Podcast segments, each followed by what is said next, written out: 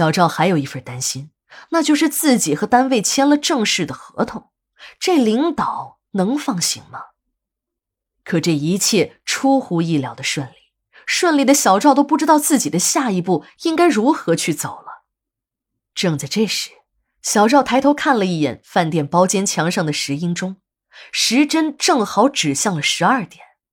小赵有些失落，喃喃的自言自语着：“如果这时候我在家，就能看见小芳了。”这时的老王突然站了起来，走到了小赵的身边，俯下身去，对着小赵一阵耳语。刚才还失落沮丧的小赵突然兴奋起来，脸上笑开了花儿。小赵的突然变化让大家都很意外，我们的目光都集中在了老王的身上，大家都很迷惑，刚才还情绪低落的小赵怎么这一下子就高兴了起来？小赵站起了身，来到史馆长面前，这时的史馆长和张哥正在行酒令。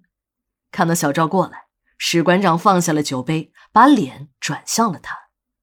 小赵的脸憋得通红。馆长，我的辞职信能还给我吗？我不想走了。说这些话的时候，小赵的声音非常小，连头都没有敢抬一下。史馆长一听笑了：“小赵，我不是说过了吗？啊，你什么时候回来，我都欢迎。你是咱们馆里的第一个。”从民政学院回来的大学生，再说了，有老王和你师傅帮你，我看没有解决不了的事儿。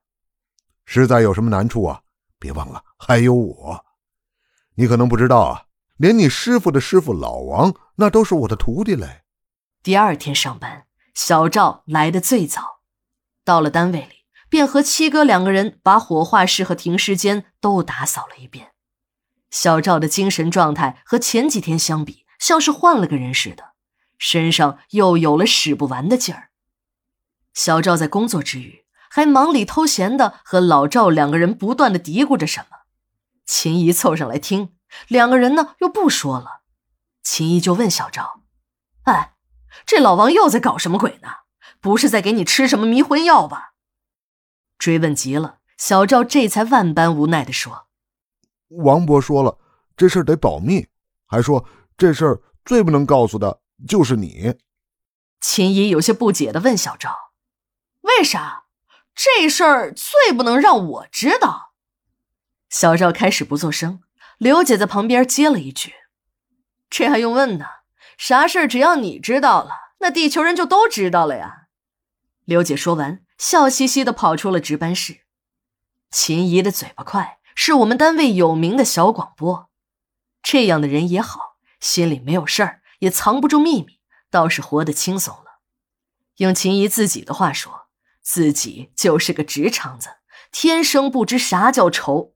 只要有口饭吃，那就什么都不想了。什么国事、家事、天下事，通通的都是高兴事儿。所有的不开心，那都是自寻烦恼。秦姨呢，又跑去问老王。老王看了他一眼：“你呀，问什么问？”这事儿得先保密，不过也得先给你们打个提前量，你们等着吃小赵的喜糖吧。你这个爱打听事的长辈啊，得准备个大红包，别整的抠抠搜搜的。给我做寿就整两瓶红糖水。秦姨一听啊，这气儿就不打一处来。嘿，你这个老王，你就是个土鳖！我跟你说过多少次了，那叫路易十十几来着。哎呀，反正那是个好东西，我跟你说，比在女王直播间卖的那长乐烧还要贵呢。这是我姑爷从国外带回来的，我听说比那什么人头马还高档，我舍不得喝才送给了你。没想到你真是不识货，还红糖水呢。就你这个层次的人，也只配喝你那猫尿了。说完，秦姨狠狠地瞪了老王一眼，头也不回的就走了出去。时节已经是金秋了，这几天天气又好了起来，一年中最好的时候到来了。天气不冷也不热，白天温度在二十度左右，晚上不用供暖，室温也能维持在这个水平。这种温度和湿度是人生活最适宜的范围。在这不到一个月的时间里，死亡率是最低的。管理也总是会在这个时候检修一下设备，为接下来漫长的冬季死亡高峰期做好准备。正在大家忙碌之时，一辆医院的救护车开进了殡仪馆的大院这让我们很诧异。我们殡仪馆里又没有人生病，也没人打幺二零啊！这些人来干什么的？正在我们疑惑之时，几个戴着大口罩、穿着白大褂的人从车上抬下了一个担架，直奔停尸间走去。到了停尸间，把担架上的尸体放在了停尸床上，随手把几张纸片扔在了尸体的身上，转身就上了救护车。车子掉了头，一溜烟的就跑没了影子。